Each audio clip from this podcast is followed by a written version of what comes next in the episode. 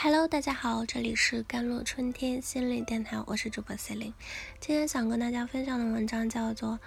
有什么魔法可以一下子解决所有困境》。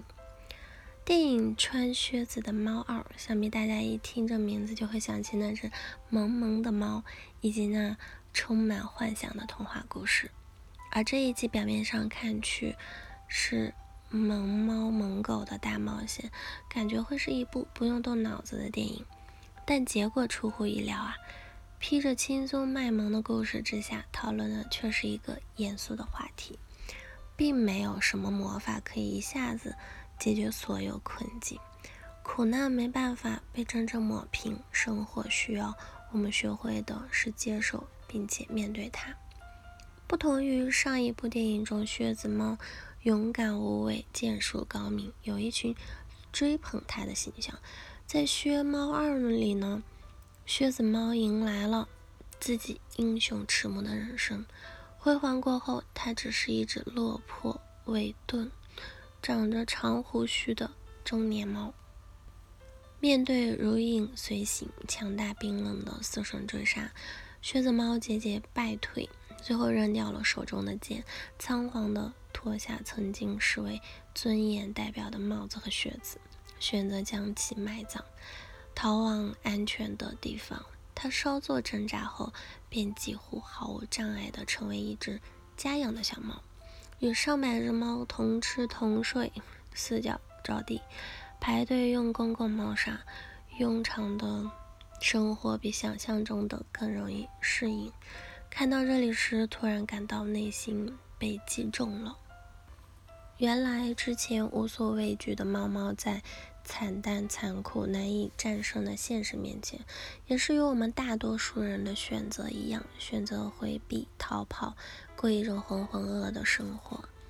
落荒而逃的靴子猫，不正是我们许多成年人的内心真实写照吗？曾经我们以为自己独特不凡，以为自己终会成为耀眼的人。但现实告诉我们，那只是人群中的少数，并且很多时候我们难以摆脱他人期待的眼光，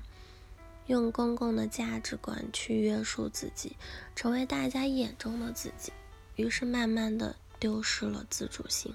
活成了与自己期待中完全不一样的自己。美国著名的心灵导师指出啊，人类最恐惧的不是死亡，而是真实的生活。没有勇气活出真我，惧怕倾诉内心的渴求。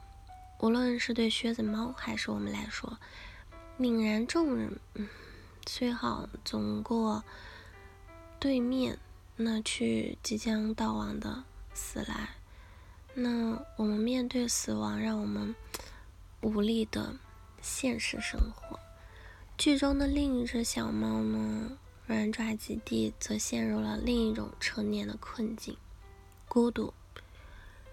基地一直渴望能够遇到一段可以真诚相处、全然信任的关系。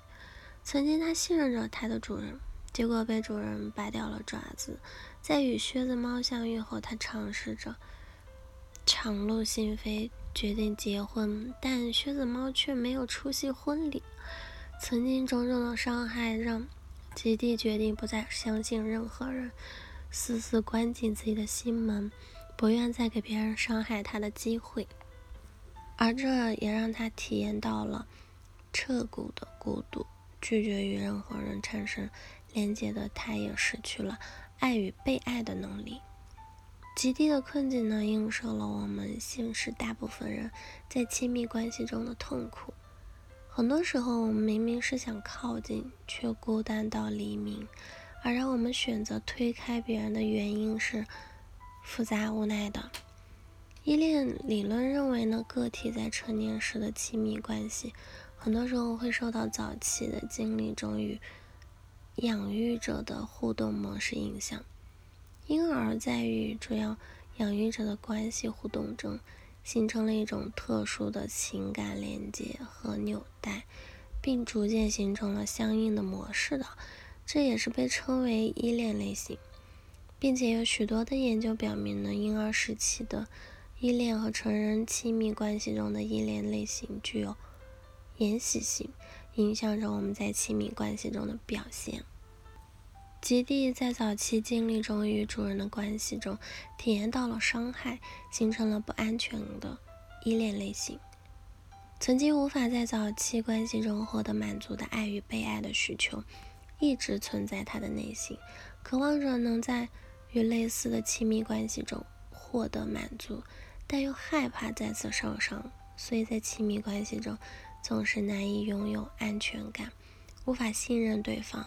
而靴子猫的行为又再一次让吉吉受挫，并且唤醒了他内心的旧痛。与吉蒂类似，现实中很多人既渴望爱又逃避爱，也与早期形成的不安全依恋模式，曾经是在关系中的糟糕体验有关。我的不幸都是因为我的童年，父母为何不能做好父母的角色？那怨愤过后，有的不愿意接受，于是心存执念，拼命想改变父母，改变过去；有的被迫接受，抱着人生糟糕，是因为我有糟糕的原生家庭，所以我注定成为不了优秀的人，我注定不会有好的经历，除非奇迹发生，不然我的人生便是一塌糊涂了。信念生活，也许当我们能够看到自己的真实感受。接纳自己时，我们对自己也有了全新的认知。自己有脆弱的一部分，也有坚定的一部分。放下心中的戒备，真实的自己，也能真诚的与他人达成真实的连接，在连接中获得勇气，面对当下和未来。好了，以上就是今天的节目内容了。咨询请加我的手机微信号：幺三八。二二七幺八九九五，我是 Celine，我们下期节目再见。